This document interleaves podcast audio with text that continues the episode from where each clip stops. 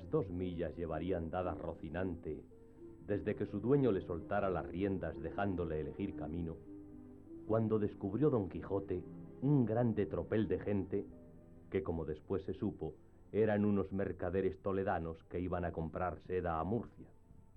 Eran seis y venían con sus quitasoles, con otros cuatro criados a caballo y tres mozos de mulas a pie. Apenas los divisó Don Quijote cuando se imaginó ser cosa de nueva aventura, y por imitar en todo cuanto a él le parecía posible los pasos que había leído en sus libros, le pareció venir allí de molde uno que pensaba hacer, y así, con gentil continente y denuedo, se afirmó bien en los estribos, apretó la lanza, llegó la adarga al pecho y puesto en la mitad del camino, estuvo esperando que aquellos caballeros andantes llegasen, que ya él por tales los tenía y juzgaba.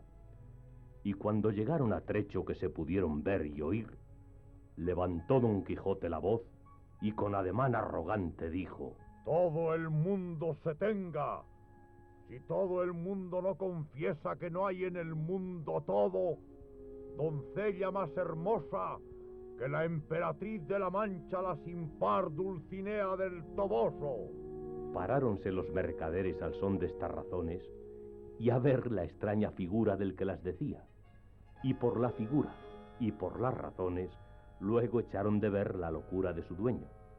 Mas quisieron ver despacio en qué paraba aquella confesión que se les pedía, y uno de ellos, que era un poco burlón y muy mucho discreto, le dijo, Señor caballero, nosotros no conocemos quién sea esa buena señora que decís. Mostrárnosla, que si ella fuere de tanta hermosura como significáis, de buena gana y sin apremio alguno, confesaremos la verdad que por parte vuestra nos es pedida. Si os la mostrara, ¿qué hiciérades vosotros en confesar una verdad tan notoria? La importancia está en que sin verla, lo habéis de creer, confesar, afirmar, jurar y defender. Donde no, conmigo sois en batalla, gente descomunal y soberbia.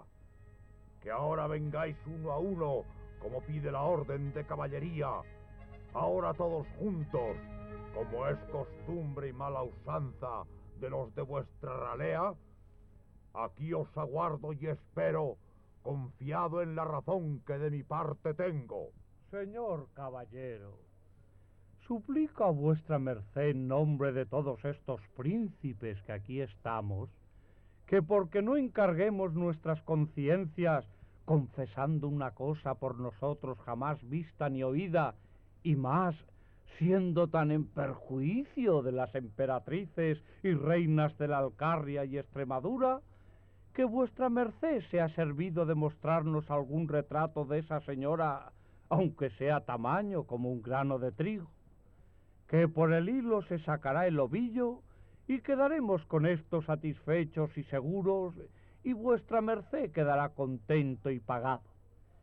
Y aun creo que estamos ya tan de su parte, que aunque su retrato nos muestre que es tuerta de un ojo, y que del otro le mana vermellón y piedra azufre, con todo eso, por complacer a vuestra merced, diremos en su favor todo lo que quisiere.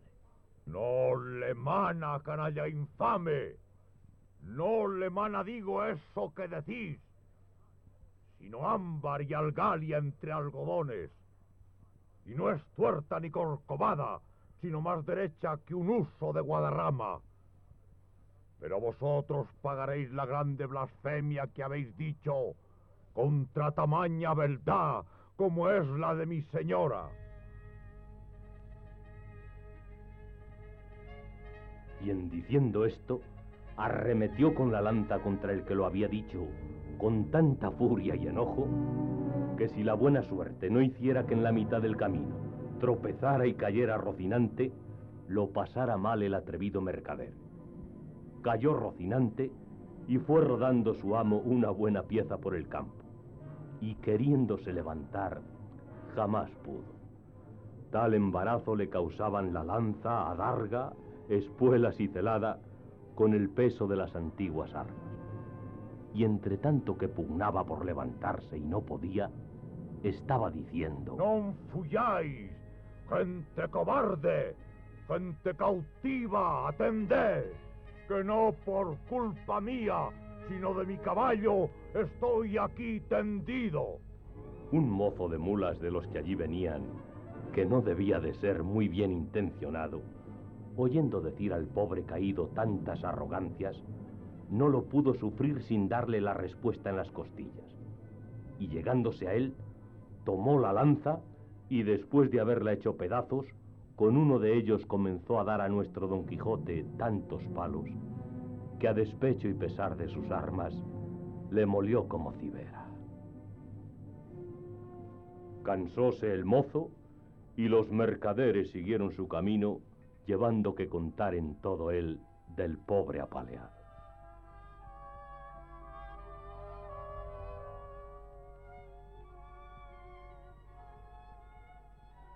Después que se vio solo nuestro caballero, tornó a probar si podía levantarse. Pero si no lo pudo hacer, cuando sano y bueno, ¿cómo lo haría molido y casi deshecho? Y aún se tenía por dichoso, pareciéndole que aquella era propia desgracia de caballeros andantes. Y toda la atribuía a la falta de su caballo. Y no era posible levantarse según tenía abrumado todo el cuerpo. Viendo pues que en efecto no podía menearse, acordó de acogerse a su ordinario remedio, que era pensar en algún paso de sus libros, y trújole su locura a la memoria aquel de Valdovinos y del marqués de Mantua, cuando Carloto le dejó herido en la montaña, historia sabida de los niños, no ignorada de los mozos, celebrada y aun creída de los viejos, y con todo esto no más verdadera que los milagros de Mahoma. Esta, pues, le pareció a él que le venía de molde para el paso en que se hallaba, y así, con muestras de grande sentimiento, se comenzó a volcar por la tierra y a decir con debilitado aliento lo mismo que dicen decía el herido caballero del bosque. ¿Dónde estás, señora mía, que no te duele mi mal? ¿O no lo sabes, señora? O eres falsa y desleal. Y de esta manera fue prosiguiendo el romance hasta aquellos versos que dicen, Oh noble marqués de Mantua, mi tío y señor carnal. Y quiso la suerte que cuando llegó este verso, acertó a pasar por allí un labrador de su mismo lugar y vecino suyo, que venía de llevar una carga de trigo al molino, el cual, viendo aquel hombre allí tendido, se llegó a él y le preguntó que quién era y qué mal sentía que tan tristemente se quejaba. Don Quijote creyó sin duda que aquel era el marqués de Mantua su tío, y así no le respondió otra cosa, sino fue proseguir en su romance donde le daba cuenta de su desgracia y de los amores del hijo de Emperante con su esposa, todo de la misma manera que el romance lo canta. El labrador estaba admirado oyendo aquellos disparates, y quitándole la visera, que ya estaba hecha a pedazos de los palos, le limpió el rostro que le tenía cubierto de polvo, y apenas le hubo limpiado cuando le conoció y le dijo, Señor Quijana, ¿Quién ha puesto a vuestra merced esta suerte? Pero él seguía con su romance a cuanto le preguntaba.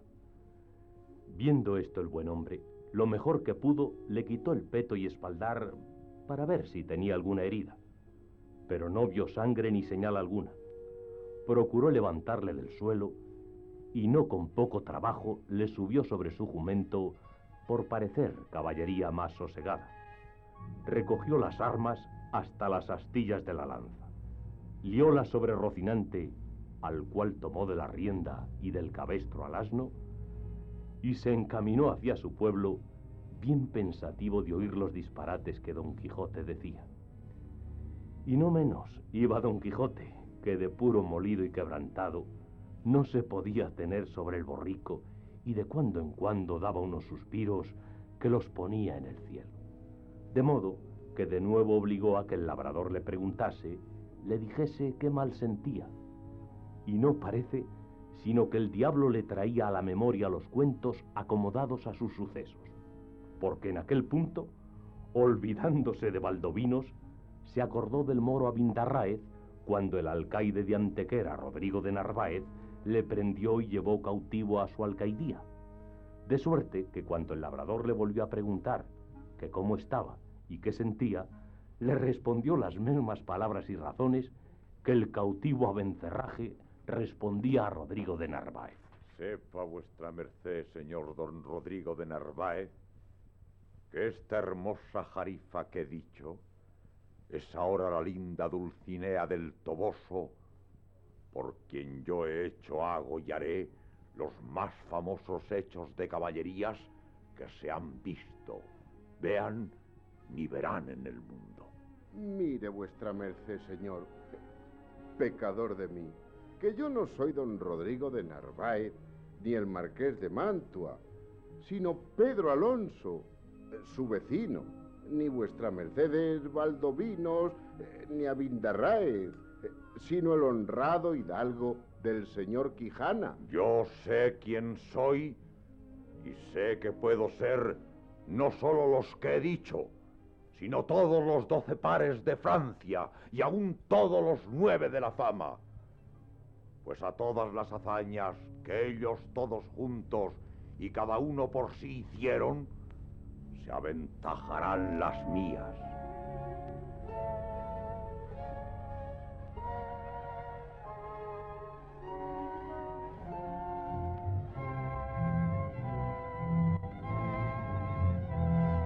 Estas pláticas y en otras semejantes, llegaron al lugar a la hora que anochecía, pero el labrador aguardó a que fuese algo más noche, porque no viesen al molido hidalgo tan mal caballero.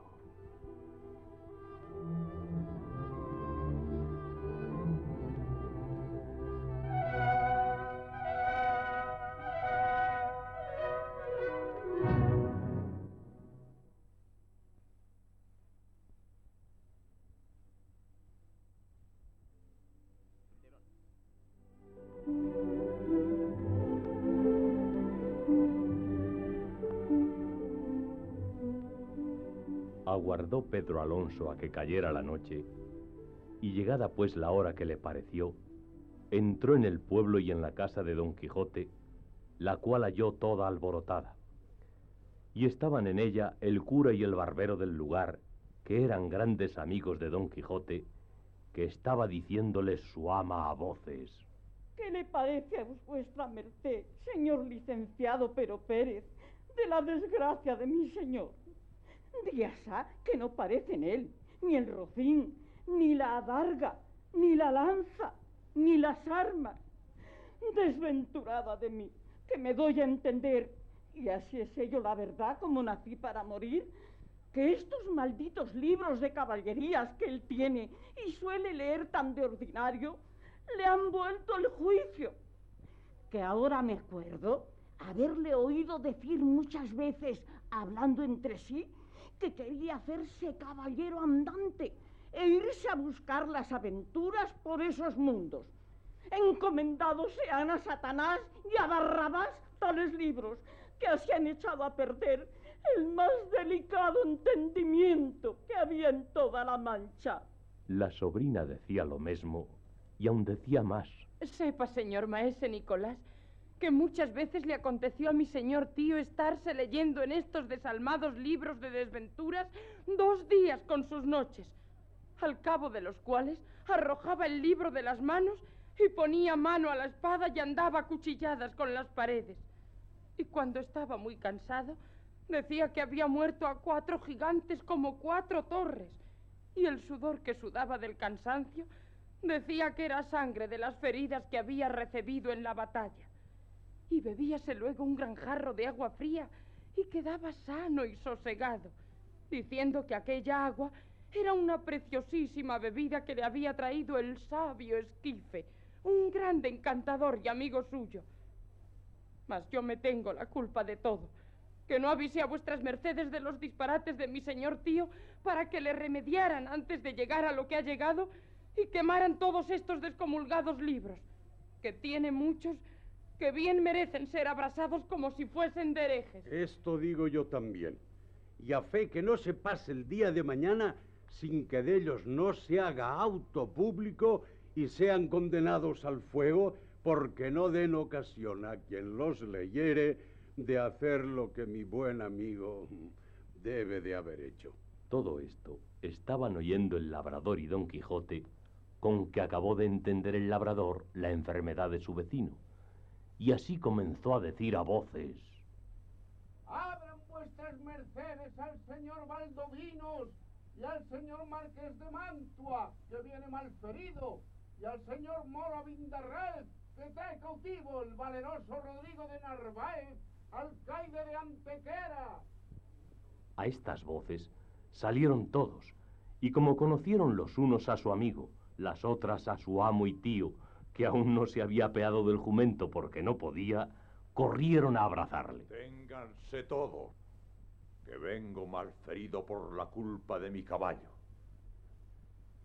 Llévenme a mi lecho y llámese si fuese posible a la sabia Urganda, que cure y cate de mis feridas. Mira, en hora mala, si me decía a mí bien mi corazón del pie que cojeaba mi señor.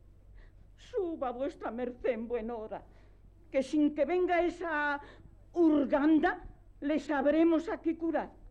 Malditos, digo, sean otra vez y otras ciento estos libros de caballería que tal han parado a vuestra merced. Lleváronle luego a la cama y catándole las heridas no le hallaron ninguna. Y él dijo que todo era molimiento por haber dado una gran caída con Rocinante su caballo, combatiéndose con diez jayanes, los más desaforados y atrevidos que se pudieran hallar en gran parte de la tierra. Tata, jayanes hay en la danza. Para mi santiguada, que yo los queme mañana antes que llegue la noche. Hiciéronle a don Quijote mil preguntas y a ninguna quiso responder otra cosa, sino que le diesen de comer y le dejasen dormir, que era lo que más le importaba.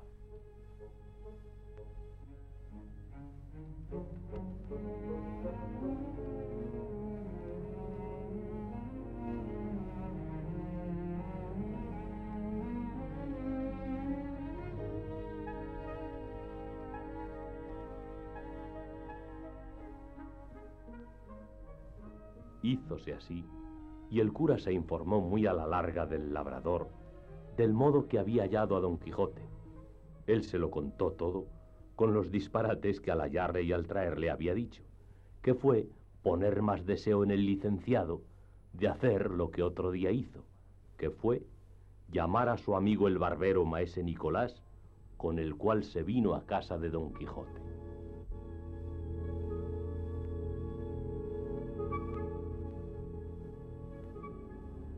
Pidió el cura a la sobrina las llaves del aposento donde estaban los libros autores del daño, y ella se las dio de muy buena gana.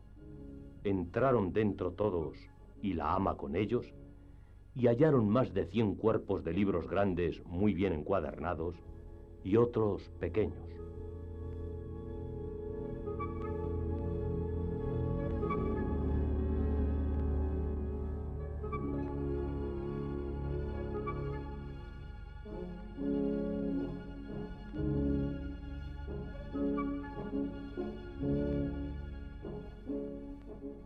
Como el ama los vio, volvióse a salir del aposento con gran priesa y tornó luego con una escudilla de agua bendita y un hisopo y dijo, Tome vuestra merced, señor licenciado.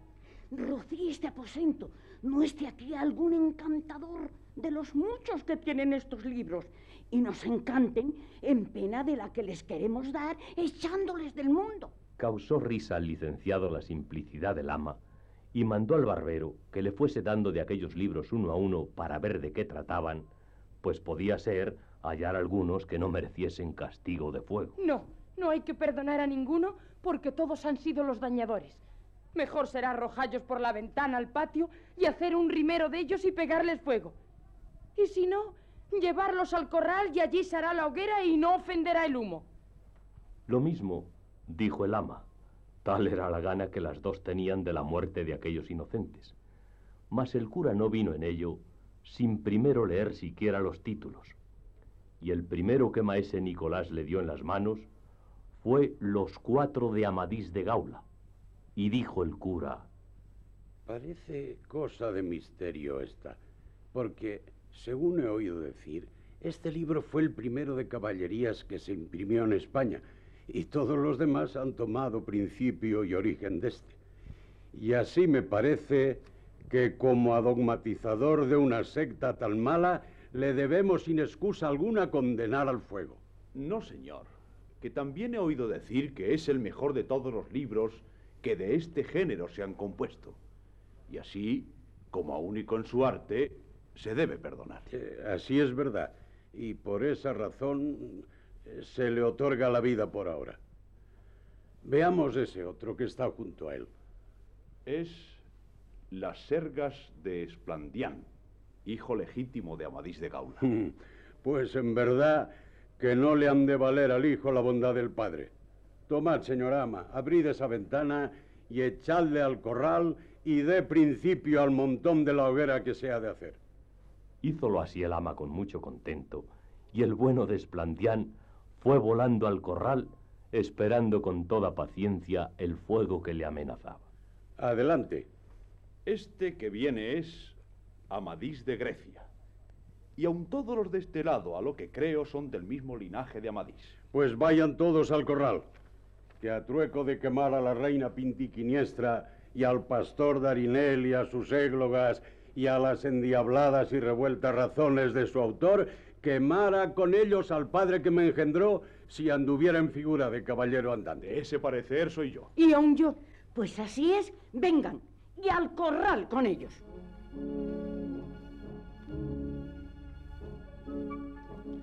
¿Quién es ese tonel? Este es don Olivante de Laura. Mm, el autor de ese libro fue el mismo que compuso a Jardín de Flores. Y en verdad que no sepa determinar cuál de los dos es más verdadero. O por decir mejor, menos mentiroso. Solo sé decir que este irá al corral por disparatado y arrogante. Este que se sigue es Florismarte de Hircania. Ah, ahí está el señor Florismarte.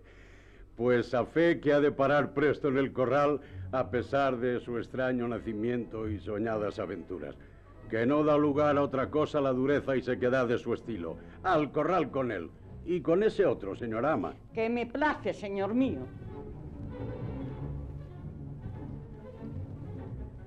Este es el Caballero Platir. Antiguo libro es ese, y no hallo en él cosa que merezca venia. Acompañe a los demás sin replicar. Abrióse otro libro y vieron que tenía por título El Caballero de la Cruz. Por nombre tan santo como este libro tiene, se podía perdonar su ignorancia, mas también se suele decir, tras la cruz está el diablo. Vaya al fuego. Estando en esto, comenzó a dar voces Don Quijote diciendo, Aquí, aquí, valerosos caballeros, aquí es menester mostrar la fuerza de vuestros valerosos brazos, que los cortesanos llevan lo mejor del torneo. Cuando llegaron a Don Quijote, ya él estaba levantado de la cama y proseguía en sus voces y en sus desatinos, dando cuchilladas y reveses a todas partes, estando tan despierto como si nunca hubiera dormido. Abrazáronse con él y por fuerza le volvieron al lecho. Y después que hubo sosegado un poco, volviéndose a hablar con el cura, le dijo, Por cierto, señor arzobispo Turpín, que es gran mengua de los que nos llamamos doce pares, dejar tan sin más ni más llenar la victoria de este torneo a los caballeros cortesanos, habiendo nosotros los aventureros ganado el prez en los tres días antecedentes. Eh, calle vuestra merced, señor compadre, que Dios será servido que la suerte se mude y que lo que hoy se pierde se gane mañana. Y atienda vuestra merced a su salud por ahora, que me parece que debe de estar demasiadamente cansado. Si ya no es que está mal ferido. Ferido no, pero molido y quebrantado. No hay duda en ello, porque aquel bastardo de don Roldán me ha molido a palos con el tronco de una encina, y todo de envidia, porque ve que yo solo soy el opuesto de sus valentías. Mas no me llamaría yo Reinaldos de Montalbán si en levantándome de este lecho no me lo pagare a pesar de todos sus encantamentos. Y por ahora, tráiganme de llantar, que sé que es lo que más me hará al caso. Y quédese lo del vengarme a mi cargo.